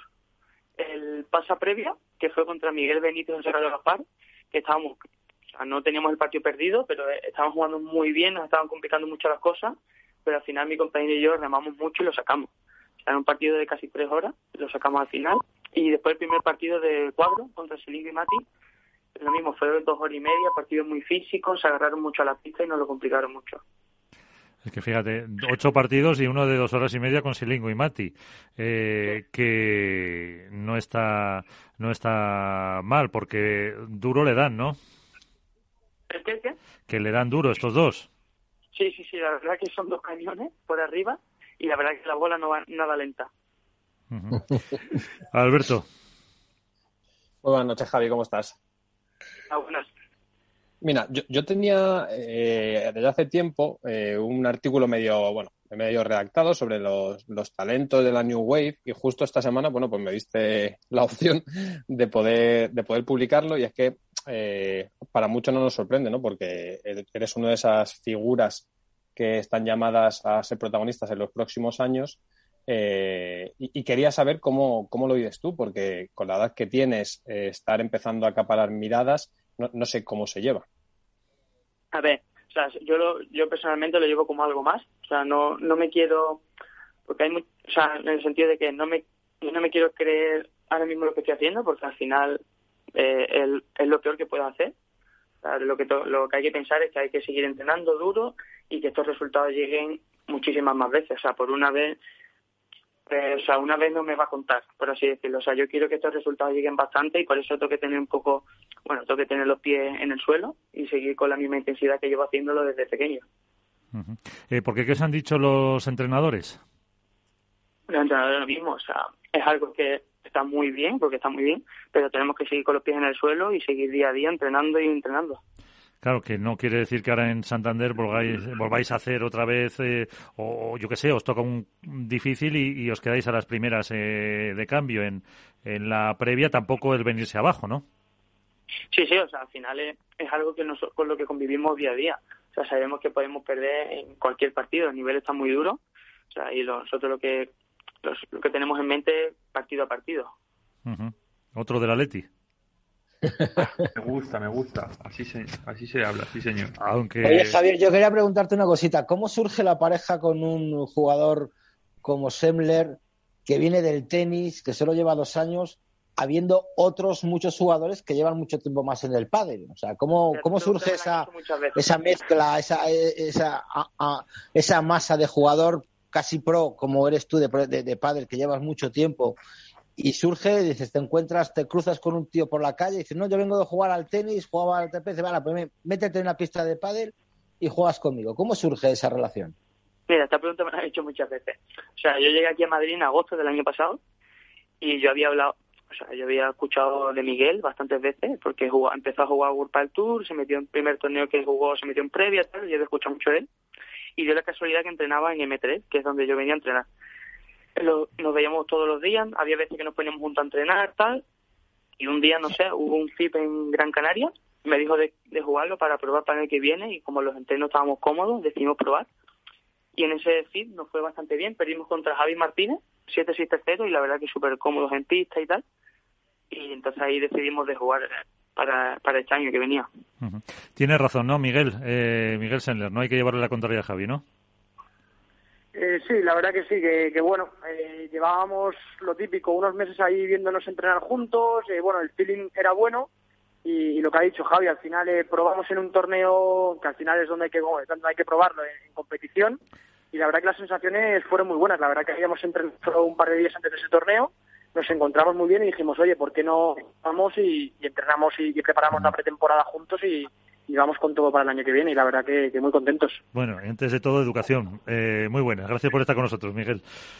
¿Qué tal? ¿Cómo estás? Encantado. Eh, Muchas gracias a ti. Con eh, Javi. Ahora, Alberto. Alberto Bote, otro que es, bueno, se lo decía antes a Javi, que ha escrito en la dormilona de A sobre vosotros. Sí, bueno, el caso de Sembler yo es que lo conozco más de primera mano porque como tengo la fortuna de vivir el circuito madrileño de cerca, es un nombre que llamó mucho la atención desde hace, desde hace relativamente poco y su rápida adaptación a un deporte como el pádel con tan buenos resultados. Entonces, entre comillas, no me sorprende lo que ha conseguido y, de Leal eh, que es de esos nombres que muchos tenemos apuntados ¿no? en la agenda para de los que van a, de los que están por venir y me gustaría que ambos eh, se definieran el uno al otro en tres objetivos. ¿Quién, ¿quién, se, quién empieza? ¿Sembler a, Leal o viceversa? Uy. Miguel, Miguel que eres mayor, ¿no? Venga, empiezo yo, sí, sí. Eh, bueno, yo a Javi le, veo como un jugador eh, agresivo, eh, explosivo y, con mucho potencial, que eso al final es, es muy bueno y, tiene mucho futuro. ¿Y Javi? O sea, mira, yo a Miguel lo veo a un jugador muy rápido en pista. Después, a mí me transmite mucha paciencia, que eso es algo que, que me hacía falta. Y después la manera que él tiene de trabajar cada punto y nunca se da por vencido. Ah, ah. Sí, Alberto, ahí tienes la definición. Eh, eh, me, ha llamado mucho antes la atención que Javi hacía, cuando le has preguntado, Miguel, sobre Mati y Silingo, decía que eran unos cañones. Y en el punto que pudimos ver de partido, precisamente la sensación que daba es que los cañones eran, eran ellos dos, porque el punto, si no me equivoco, es Semble cargando eh, todo el rato en el cruzado con Mati y cada tiro va a una velocidad terrible y acaba definiendo Javi con un remate que, bueno, que es característico. Entonces, para quien no conoce todavía la pareja Semble-Leal, ¿cuáles son los patrones de juego que más, que más os definen como pareja? Bueno, desde mi punto de vista, y yo creo que Javi también eh, está de acuerdo y es lo que estamos trabajando mucho, es al final en, preparar mucho los puntos. Yo al final también un poco trabajar y jugar para, para Javi, porque al final Javi es un jugador que, puede definir, eh, bueno, tiene golpes para definir de, prácticamente desde cualquier lado y desde cualquier posición. Y bueno, al final se basa un poco en, en tener esa solidez que yo creo que se la transmito a él y que Javi pues pueda al final eh, acabar definiendo y ganando muchos puntos. Eh, eh, Álvaro, perdón. Nada, yo, bueno, darte también a ti la enhorabuena, Miguel.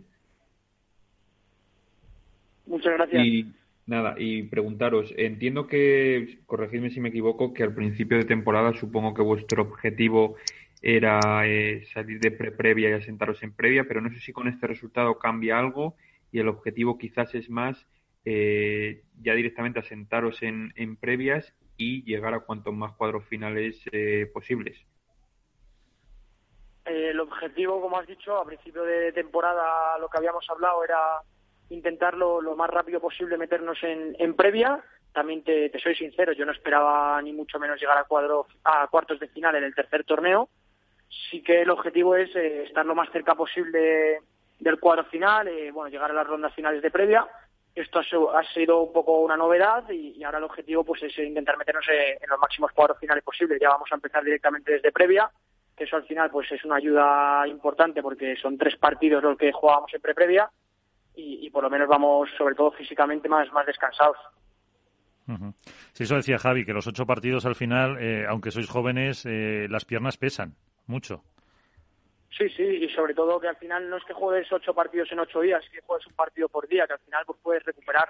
Nosotros llevábamos desde el domingo jugando dos partidos por día y, quieras que no, aunque seamos jóvenes, pues se nota. Aparte de que el nivel de, Paco y de, y de Martín Dineno, pues a día de hoy es, es un escalón todavía más, que todavía yo creo que, nos falta un poquito y que, vamos a trabajar para intentar llegar. Eh, ¿Alguna pregunta más para Javi? Que Yo quería preguntar una cosita a, Miguel. Bueno, a Miguel y a Javier. Lo primero deciros que el hecho de estar en Capital Radio ya significa que tenéis la bendición nuestra y que te vais a, partir de aquí te vais a tener mucha más suerte. Que sabéis que todo el que habla en Capital Radio explota. Vosotros habéis explotado antes, luego es que algo ya tenéis hecho, trabajado. Felicitaros a los dos por el torneazo y yo me quería preguntar a Javier, eh, que viene, vamos, a, Miguel, que vienes del mundo del, tenis, el mundo profesional, el mundo ATP. ¿Qué diferencias has encontrado a ese nivel entre el ATP y el World Padel Tour, entre el ATP y el Padel? Y, sobre todo preguntaros a los dos que si el acuerdo entre Javi Leal y Semler es un proyecto a, a largo plazo o vais a depender mucho de los resultados. Primero, muchísimas gracias por, por la felicitación y, encantado de estar con vosotros, Joe. Y bueno, yo para serte sincero, la verdad que, bueno, pienso que el pádel ha crecido muchísimo. Bueno, yo llevo poco tiempo aquí, llevo, pues como comentabais, dos años jugando y entrenando a tope. Y, creo que el pádel ha crecido muchísimo y se ha hecho, se ha convertido en un deporte muy profesional en el que todos eh, ya pues entrenan mañana y tarde, todos hacen preparación física. Creo que que todos los jugadores estamos entrenando a tope para, poder estar lo más arriba posible y eso es lo que yo venía haciendo también eh, en el tenis. Lo que tenía entendido es que en el pádel pues eh, no se entrenaba tanto, era un poco distinto, pero yo desde mi punto de vista, desde que he llegado, sí que me he encontrado alguna situación que, hay que, trabajar mucho, que hay que entrenar mucho para, para poder ese, ser bueno y para poder mejorar, porque es que al final la, competencia y el nivel que hay ahora mismo es, es muy alto. Y luego, para terminar, eh, yo desde mi punto de vista, y espero también que, que, Javi también lo vea así, que para mí es un proyecto a largo plazo que hemos empezado este año, que, que además lo hemos hablado y, yo creo que los dos estamos de acuerdo que, que trabajando juntos durante un tiempo yo creo que pueden salir grandes cosas. ¿Y Javi qué dice? O sea, yo lo mismo que Miguel, o sea, hay muchas parejas que dependen mucho de los resultados, pero en nuestro caso yo pienso que no, o sea, al final nosotros trabajamos día a día juntos, o sea, al final nosotros lo que tenemos planteado es un proyecto a largo plazo, pero en que dure mucho tiempo, o sea, al final estamos todos los días juntos, cosas que con otras personas no podemos hacer. Pues eh, Javi, que me has dicho que tienes un poquito de prisa, te dejamos, nos quedamos un minutito más con Miguel. Eh, como dice Iván, eh, a ver si te vale la bendición de los que han pasado por este programa, que luego han hecho muy buenos resultados y, volvemos a hablar prontito. Muchas gracias. Pues nos quedamos con Miguel Sendler, que es el mayor de la pareja, por lo además que le sacas, creo que siete años, ¿no? O sea, que quiere decir que tienes 24. Eh, pues sí, yo creo que son seis, porque si Javi cumple 18, si no me equivoco... Ah, bueno, cumple, esta, sí, cumple ahora enseguida 18, sí. Eh, yo, yo acabo de cumplir 24, pues sí, seis añitos de diferencia. Y también... Miguel, entonces, perdóname, Miguel, entonces, eh, el, el paso a cuartos de final, ¿no has podido celebrarlo con Javier tomando una cerveza, que es menor, ¿no? Tienes cuidado con eso. No, no, todavía no, todavía no, y, y, si no sus padres me, van a echar la bronca y hay que dejarlo en casa, hay que dejarlo en casa todavía. Eso, te digo que en Vigo ganabais el partido y él al hotel y tú a celebrarlo. Sí, sí, yo, yo me fui con unos amigos ahí a celebrar, a tomar algo, pero él, él en casa todavía. Eso es. Eh, y ahora, ahora Santander, eh, sí, a Santander, ¿no? Em, sí. Eh, ¿Qué os han dicho en, los entrenadores? Lo decía Javi antes, dice que eso, que mucha cabeza, eh, muchos pies en el suelo, pero hombre, mm, las esperanzas son altas, ¿no? Entre vosotros mismos, ¿no? Altas me refiero de ir mm, ganando dos, tres, cuatro partidos. Sí, eh, los entrenadores la verdad que están haciendo un trabajo muy bueno con nosotros. Eh, de hecho, en, en Vigo podemos estar con todos, con Jorge, con Mariano y con, con Alberto, que es nuestro entrenador, eh, el que se sienta con nosotros. Y bueno, la verdad que ellos están muy contentos con, con el torneo que hemos hecho, pero te puedo decir que yo conozco mucho a Jorge y Mariano y desde ayer que ya volvimos al entrenamiento, porque el fin de hemos descansado porque acabamos el viernes en, Vigo, ayer ya hubo un momento que estábamos un pelín cansados y ya nos dijeron, oye chicos, que no habéis hecho nada, que aquí hay que estar a tope cada día, entrenar como lo estáis haciendo siempre y no hay que bajar ni, ni un minuto. O sea que ya nos metieron un poquito de caña ayer. Eso, eh, típico también de, Mariano y de, y de Jorge. Eh, ¿Alguna pregunta más? Porque yo sí tengo una. Eh, ¿Sigue siendo comentarista de tenis también? Sí, sí, de momento sí. De momento sigo ahí en Movistar comentando el tenis y muy contento. ¿Y no te lías con los golpes o con eso ya? ¿Con el padre? bueno, al final como cuando voy a comentar si ya estoy concentrado y... Ya te metes en eso. No se te escapa, aquí hay que hacer una contrapared, aquí hay una, una bandeja. no, no, imagínate, imagínate que lo digo y la lío, la lío. no, al final cuando voy a comentar pues lo, lo, preparo horas antes y, voy ya mentalizado para, para el tenis. Cambio el chip. Bueno, pues eh, ya nos comentarás también aquí algún partido. Miguel, que muchísimas gracias por estar con nosotros y que os vaya muy bien. Nada, muchísimas gracias a vosotros, de verdad, por contar con nosotros y, ojalá que nos veamos pronto, ¿vale? Ojalá, muchas gracias. Pues eh, la, sin duda, la pareja revelación han hecho historias y lo reflejaba también eh, World del Tour. Eh, ¿Alguna cuestión más? Antes eh, de que entrara Dani estábamos hablando de las chicas. ¿Alguna cosa más sobre los... por ejemplo, categoría masculina que queráis comentar del, del torneo? Yo, yo, creo que el nombre propio, más allá de los ganadores de Bella Sancho, de las sorpresas como son Leal y Sembler, es Paquito Navarro, ¿no? Eh, se ha ganado por derecho propio, eh, que se vuelve a hablar de él, eh, en este caso además bien, que la figura de Paquito muchas veces es controvertida porque Paco no, o a Paco no se le entiende desde los grises, o sea, o se le ama o, o, no, se puede con él. Yo particularmente soy de los que ama con profundidad el estilo de juego de Paquito y me parece que esto viene a certificar algo que con vosotros he hablado muchas veces, que para mí a día de hoy sigue siendo, eh, para mí es el mejor revés que existe en el mundo. La cuestión es que el pádel depende de muchas otras cosas que del talento, que de los momentos o de la capacidad que tú puedes tener para ser determinante o no. Y, lo hablábamos hace poco. para mí el problema que tenía la pareja Paquito y Dinero no es que no trabajaran, como quizá algunas voces críticas decían, sino era la optimización de ese trabajo y la paciencia que se, necesita, que se necesitaba perdón, para, para poder llevar a cabo un estilo de juego y se ha visto. Se ha visto a unos Paco y Dineno mucho más claros, saliendo mucho más limpios de la jugada, un Dineno que si estaba un poco desfigurado, quizás los últimos torneos ahora sabe exactamente a qué juega y es reconocible, y un Paquito que eh, muchas veces tendemos a pensar, como, se, como decíais antes, muy bien apuntado, que es un jugador ultra ofensivo y no es verdad. Paco se reconvirtió precisamente cuando pasó a formar pareja con Juan Martín, porque tuvo que aprender a ser un jugador más defensivo y ser el contrapeso de la balanza. Y quizás perdió un poco de las virtudes que le habían hecho tan carismático, que era esa capacidad para pegar a la pelota, es una barbaridad como le ha estado pegando la pelota en este torneo, con la facilidad con la que se traía la pelota a su campo. Eh, esa volea, tiene una de las mejores voleas que hay en el circuito, que se dice poco, tiene una volea de derecha muy, muy buena. Y, creo que pasa por ahí el crecimiento de un jugador que, por un lado, no tiene nada que demostrar. No olvidemos que ha sido número uno, que ha ganado muchos torneos y que, y que por otro lado, eh, creo que tiene todavía mucho margen de mejora. a mí me alegra muchísimo que haya ganado Paquito, Primero por, bueno, lo que tú que quedó finalista, finalista. también que, sepas eh, que te está escuchando, Iván, un segundo, que sepas también que se, te está escuchando eh, Manu Martín. No vayas a, decir algo. No, de Manu Martín no puedo decir nada. Bueno, yo te aviso, yo te aviso, porque luego me eh, luego dices que te hago trampas. ¿Qué estabas diciendo de Paquito? Que me alegro muchísimo de verle otra vez en los puestos altos tanto por el juego, por haber recuperado al Paquito, como han dicho ellos, a Paquito agresivo, y sobre todo, te lo voy a decir, Alberto, con todo el cariño del mundo, por joder un poquito al mangazo, que siempre le da caña, a ver qué cojones dice esta vez, con perdón, qué, qué narices dice de Paquito, porque el torneazo que hizo, las semifinales y la final, fue para el marcar. Pero Iván, esto viene de antes, si acordaros, eh, La, discusión, tuvimos una discusión entre comillas sobre la figura de Paquito y para mí, por ejemplo, el campeonato de España que hace en noviembre de 2020 Con Juan Martín. es brutal, pero, pero brutal.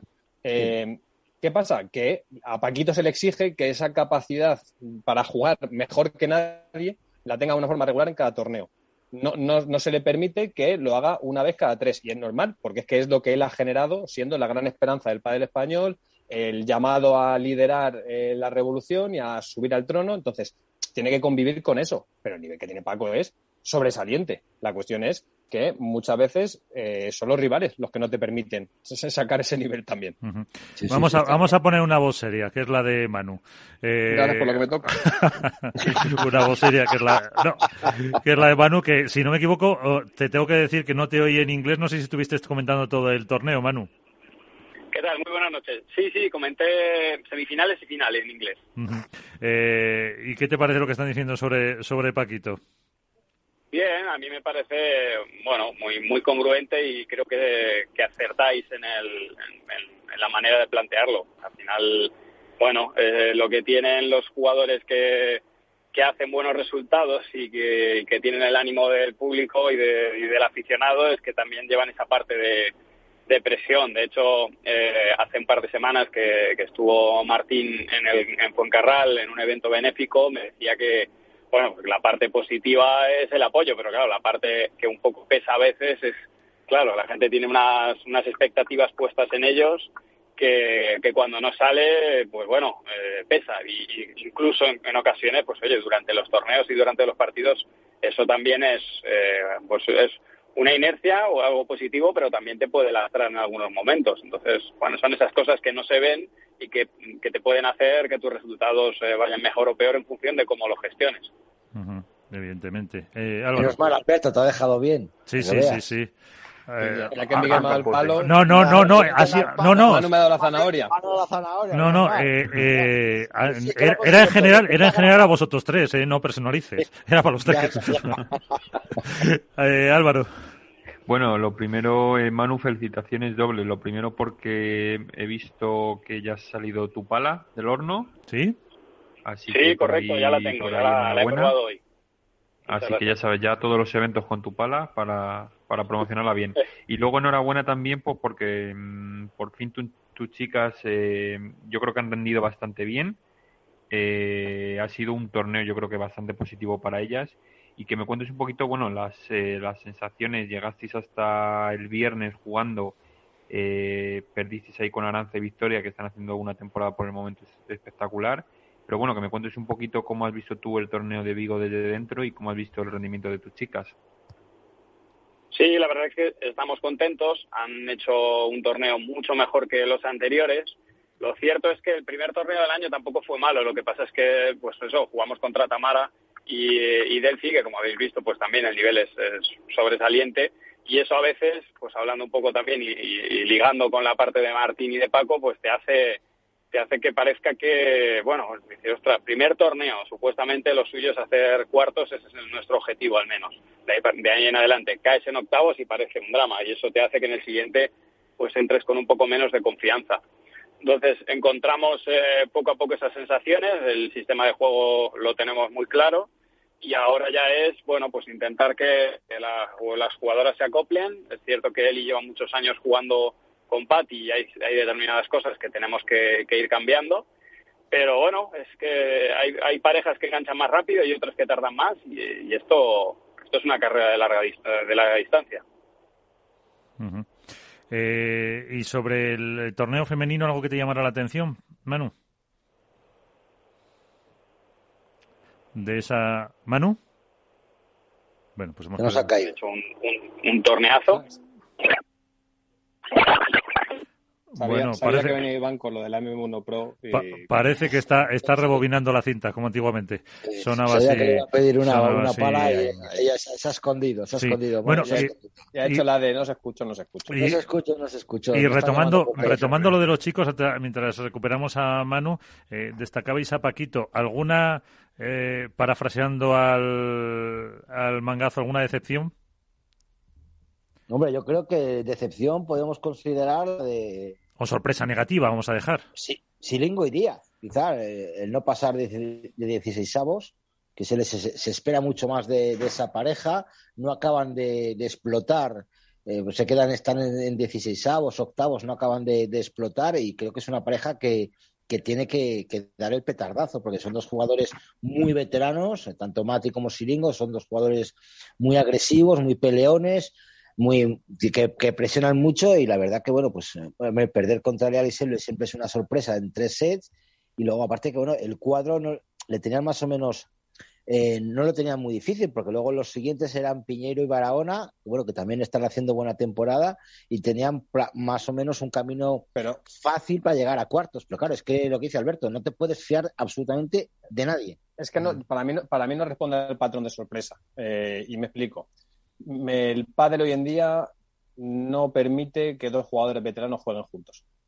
Eh, salvo raras excepciones y de dos super talentos, dos genios como pueden ser unos Sancho y Vela, que estamos hablando de dos, dos jugadores irrepetibles probablemente, creo que ahora mismo el estilo de juego, la agresividad, la velocidad de bola, la capacidad física, no permite que dos jugadores veteranos jueguen juntos para optar a estar en el fin de semana. Y si miramos todas las parejas que hay, ninguna, de, corregirme si me equivoco, tiene dos de esos perfiles. Entonces, eh, es una pena porque si algo tienen Silingo y Mati es que son dos tipazos, lo primero, y que son dos jugadores de los que gusta ver porque tienen ese par calmado, sosegado, muy estratégico, que no acelera la pelota cuando lo toca y del que se puede aprender mucho, pero hoy en día cada vez tiene menos cabida ese tipo de padre. Sí, sí, sí, lo que dice, lo que dice Bote, eh, totalmente de acuerdo. Yo lo decía Sancho, de hecho, antes, que hoy en día eh, al final de las parejas top, salvo ellos, eh, todos tienen algún, algún joven. Y yo, bueno, no es que sea una decepción, pero sí quizá un poquito sorpresa negativa. Yo apuntaría a Uri y a Javi. Eh, no han terminado todavía de tampoco de arrancar, quizá les pasa lo que, lo que a las Martas. Y bueno, perdieron contra Ramiro y, y, Josete, que yo creo que es una pareja bastante importante a tener en cuenta la zona media, pero bueno, yo creo que les falta todavía dar ese saltito que, nos tienen acostumbrados otras temporadas. Eh, Manu, eh, ¿estás por ahí? Sí, perdona, me caí. Te caíste. Eh, te habíamos preguntado, o te había preguntado yo en concreto, estábamos hablando de, pues eso, de, seguíamos con el, torneo masculino, del femenino, ¿qué te llamó la, la atención más? Sorpresa, el, bueno, el triunfo de Patti, la derrota de las Martas. sí, en positivo, me, bueno, eh, me, positivo Patti y Virginia, Patti ya la conocemos y Virginia obviamente también, pero a Virginia la vi rendir y sobre todo eh, una personalidad eh, muy marcada en la final, porque al final, bueno, estamos, estamos hablando de, ganarle a las número uno en, en una primera final y, eh, y, acabó, y cerró el partido ella, básicamente. el, último juego lo, cierra prácticamente tirando ella, o sea que esa parte es súper positiva. Aranza y Victoria, eh, ya les venimos viendo hacer muy buenos torneos. Me, me gusta mucho cómo está jugando Aranza en, en el drive. De hecho, esa, ese paso de un lado al otro y la verdad que lo, creo que están haciendo muy buenos resultados y que tenemos un cuadro femenino donde podemos eh, encontrarnos 10 parejas que, que pueden estar jugándote los cuartos eh, con toda probabilidad y si no llegando a semifinales o final, por lo tanto pues está eh, creo que muy abierto para el espectador es verdad lo de las Martas, que también me sigue, me sigue sorprendiendo porque estamos hablando de una pareja que, que es que hace dos años estaba, estaba número uno. Y, no he podido ver los partidos, la verdad, para, bueno, no me, no me ha coincidido para ver qué es lo que, qué es lo que está pasando, pero sí que me llama la atención que, bueno, pues un poco como lo que comentabais de Uri Botello y de, y, y de Javi, que al final el tema mental, pues eh, es, influye y ya, y ya tenemos un nivel de, de, de, de competición donde, pues eso, en un puño tenemos muchas parejas que se definen pues por resultados, por la parte mental, por la por cómo se adaptan a la pista y a las condiciones.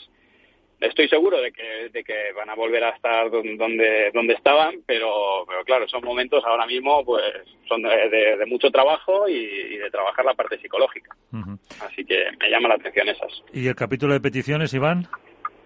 No, no, yo peticiones ninguna, ¿no? Lo, lo, le deseo muchísimo. No, no, si te lo decía por lo de la pala, que se cortó. No, lo de la pala ya lo sabe. si, si, llega, llega. Si no llega, pues no pasa nada. El Desde que es combatiente que... ya no pide palas. Ah, es verdad, es verdad. ¿Qué combatiente? Perdón, no me acordaba, no me acordaba. Bueno, pues pídelas para el resto, pídelas para el resto del equipo. Que, que, ya me lo lanzó en un, en un Twitch eh, Manu Martín, el, el, hablar un día con él, sí, sí, el, hacer un, el hacer un cruzadito con él y, y que nos corrijamos determinadas cosas todos. O sea, que yo a Manu siempre le deseo lo mejor. Sí. Me no, me parece... pierdo, no, me pierdo, eso ni loco. Vamos, vamos tú, sí, tú le vas corrigiendo a Manu la posición. Bueno, vamos, hacemos lo que haga falta, no hay ningún problema. Luego, si viene Valladolid, busco, busco una pista y luego hacemos un, un lechacito. O sea, ya fíjate el lo que lechazo es importante, Iván. Eso es importantísimo. Tan eso, importante es lo más importante. O sea, tú y yo lechazo y si vienen a y si vienen a comer tus chicas, me encargo yo también de ellas que las preparen su pastito y su pollo con arroz. No te preocupes, si tú y yo comemos el lechazo. Pero si Manu no tiene tiempo.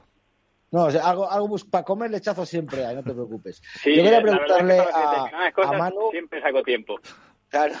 yo quería preguntarle a, a Manu, sobre todo, vamos, a Riera, a Virginia Riera, la verdad, bueno, la conocemos, los que estamos más o menos en el mundo de, de, del pádel y quizá la gente que nos oye no está tan acostumbrada. Es la musa del mangazo, veremos a ver lo que, lo que nos dice hoy. El mangazo Pero, in love, a, dice. Mangazo in love, está en love. ¿A ti te ha sorprendido esa pareja de, no, de, no, de Pati Riera? ¿Cómo jugaron con la tranquilidad que jugaron la, la final? Porque parecía que Riera era la, la vigésimo quinta final que jugaba. No, no me, no me sorprendieron para nada. Me o sea, en, cierta manera esperaba eso de ellas. Eh, a Riera la vengo sufriendo. El año pasado nos hizo un buen destrozo. Nos sacó en octavos en, en un torneo en Madrid junto, junto con Sofi. Y, yo ya la conozco. O sea, que se juega, juega una barbaridad. De hecho, eh, me, me, han costado discusiones con gente que me decía que, que no, que no jugaba, que tal. Pero verdaderas discusiones, porque porque yo sé lo que juega. El tema es, eh, pues eso, que en, en, parte el hecho de que Ale y, y, Gemma las dejaran jugar, porque creo, lo mismo que te digo, dejo una barbaridad, también opino que cuando Gemma y, Ale eh, están jugando a su nivel y a su intensidad, no están para, para ganarlas. Ahora que eh, se juntó, que la pista era una pista muy para ellas, que premiaba el juego lento y que eh, Gemma y Allen no terminaron de, dar ese empujón, arrancaron el segundo set con muchas dudas y para cuando quisieron apretar los dientes en el tercero, pues estas dos estaban ya, Patti y Reader, bueno, estaban eh, con mucha confianza y salieron a buscarlo. Que, de hecho los cambios se lo, se lo decía en X, o sea, vamos a buscarlo. Y, y, les, y, eso creo que fue la clave, ¿no? De, de, que ganaran el torneo. Pero vamos, que no me sorprende para nada, que, que como os decía, hay muchas parejas que lo están haciendo muy bien y que, que va a ser una pareja este año que nos va a dar, nos va a dar muchas sorpresas. Bueno, pues ahí queda. Sorpresas eh, con esta pareja y sorpresas con la pala de Manu y el cruzadito con Iván. Eso sí se va a quedar ahí. Pues, man... con Iván, ¿eh? ¿Eh? Que da, da para la sección, ¿eh? Sí, sí, sí, sí. Eso, vamos, eso lo retransmite hasta Ibai, como se lo contemos. Se apunta seguro. lo veremos, lo veremos. Ojalá lo podamos ver. Ojalá. Pues, Manu, muchísimas gracias por estar otra vez con nosotros. Que te vaya muy bien. Hasta la próxima. Y chicos, si no hay nada más, nos vamos. Eh, que la semana que viene todavía incluso puede traer más juego lo que ha dado este Open, porque todavía hay que hacer porra ya para Santander o no. Álvaro, que eso es cosa tuya. Eh, ¿Nos toca ya la porra la semana que viene o es la siguiente? Yo creo que no, yo creo que no, que podemos esperar una semanita más, ¿no? Claro, el martes que viene es cuando empieza Santander. Entonces podemos hacer la porra el martes. ¿Alguien, ha rascado algo en esta porra? Eh, nada, pero nadie, ni femenino ni masculino. Estamos, muy bien como, mira que yo metí, Mira que yo me tiré algún que otro triple que Bote me miraba raro, pero mira, no ha habido un mal triple en, chicas, por ejemplo. Bueno, los, triples hay que meterlos. Eso. Eh, Alberto Bote, Álvaro López, Iván Hernández, gracias, como siempre. Nos vamos. Un saludo a todos. Buenas noches. Un abrazo grande a todos. Chao, chao. Chao.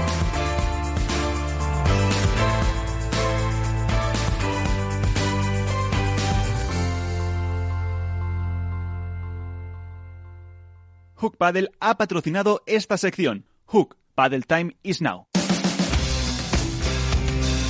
Esto es Padel.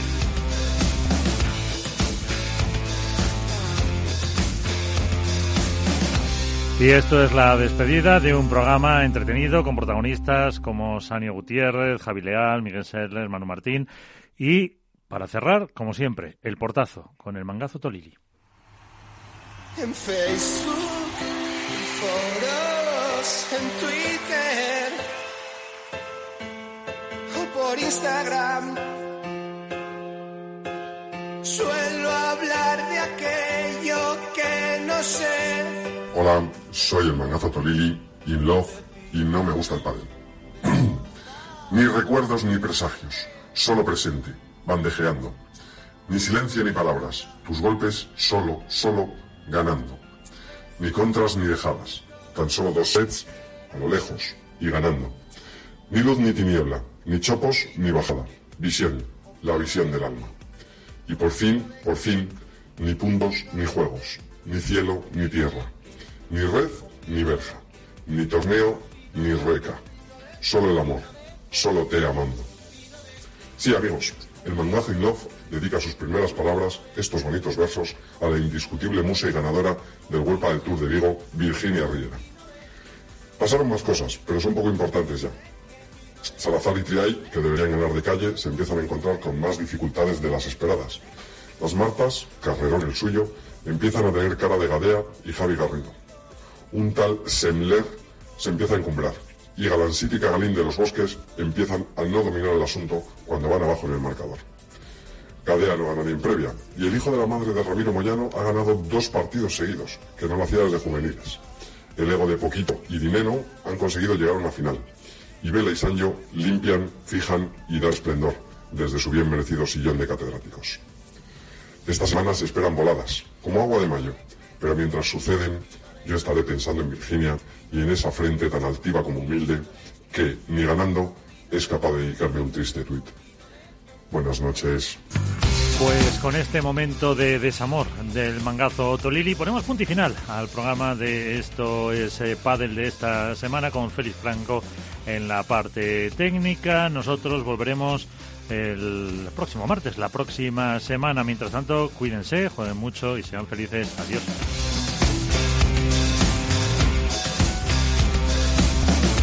Esto es Padel.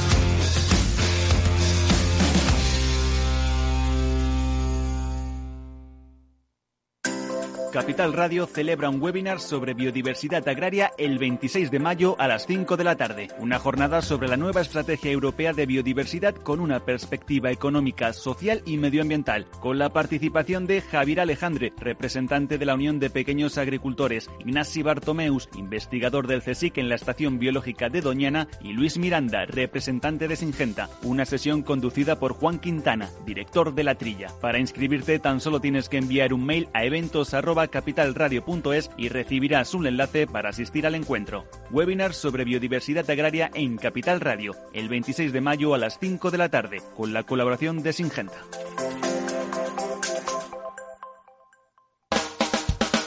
Capital Radio. Música y mercados.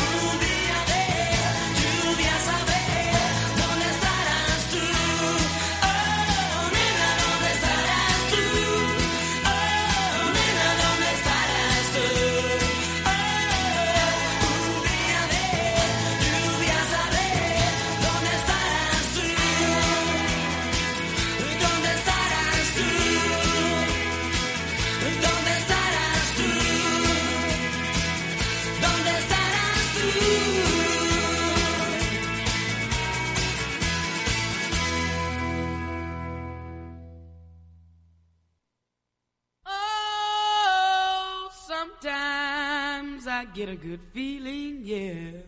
Yeah.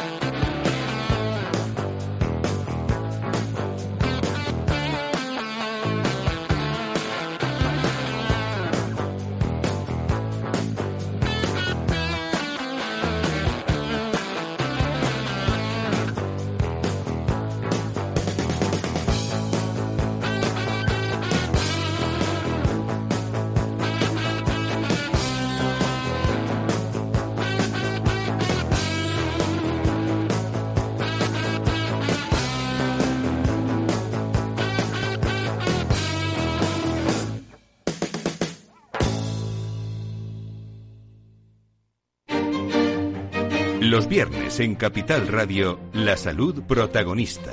Valor Salud. Industria, pacientes, profesionales y directivos del sector. Investigación y todas las áreas del mundo de la salud y sanidad con sus personas y empresas. Evolución de la pandemia. Novedades de nuestra medicina y sus profesionales. Con los expertos y destacadas empresas. Valor Salud. Cada viernes a las 10 de la mañana, la salud protagonista con contenidos claves y un estilo propio. Valor Salud. Con Francisco García Cabello.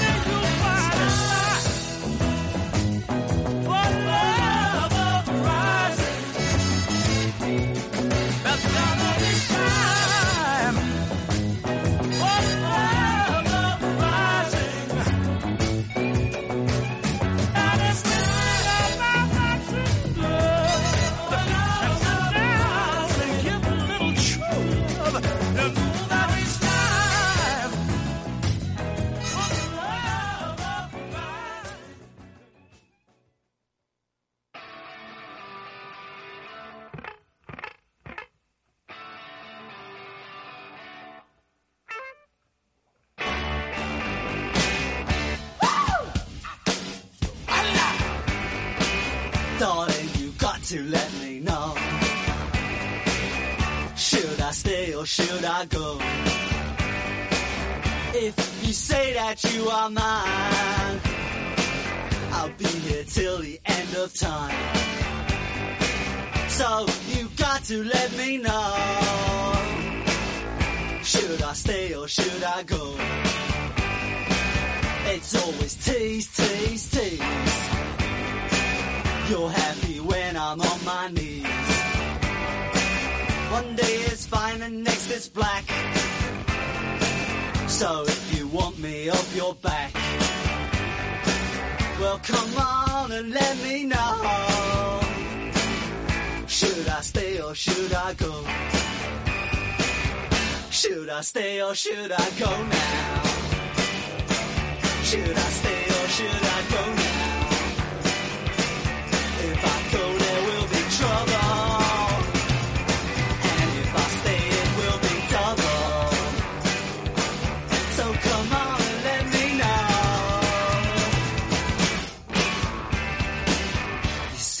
indecisions bugging me.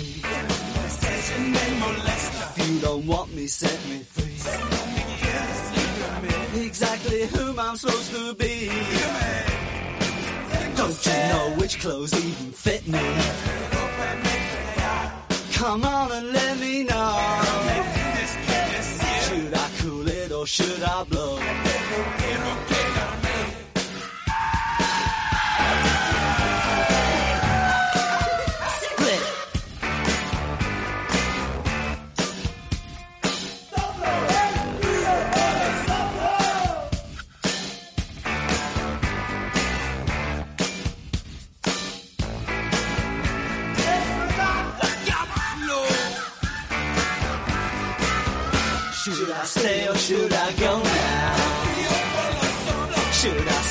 Should I go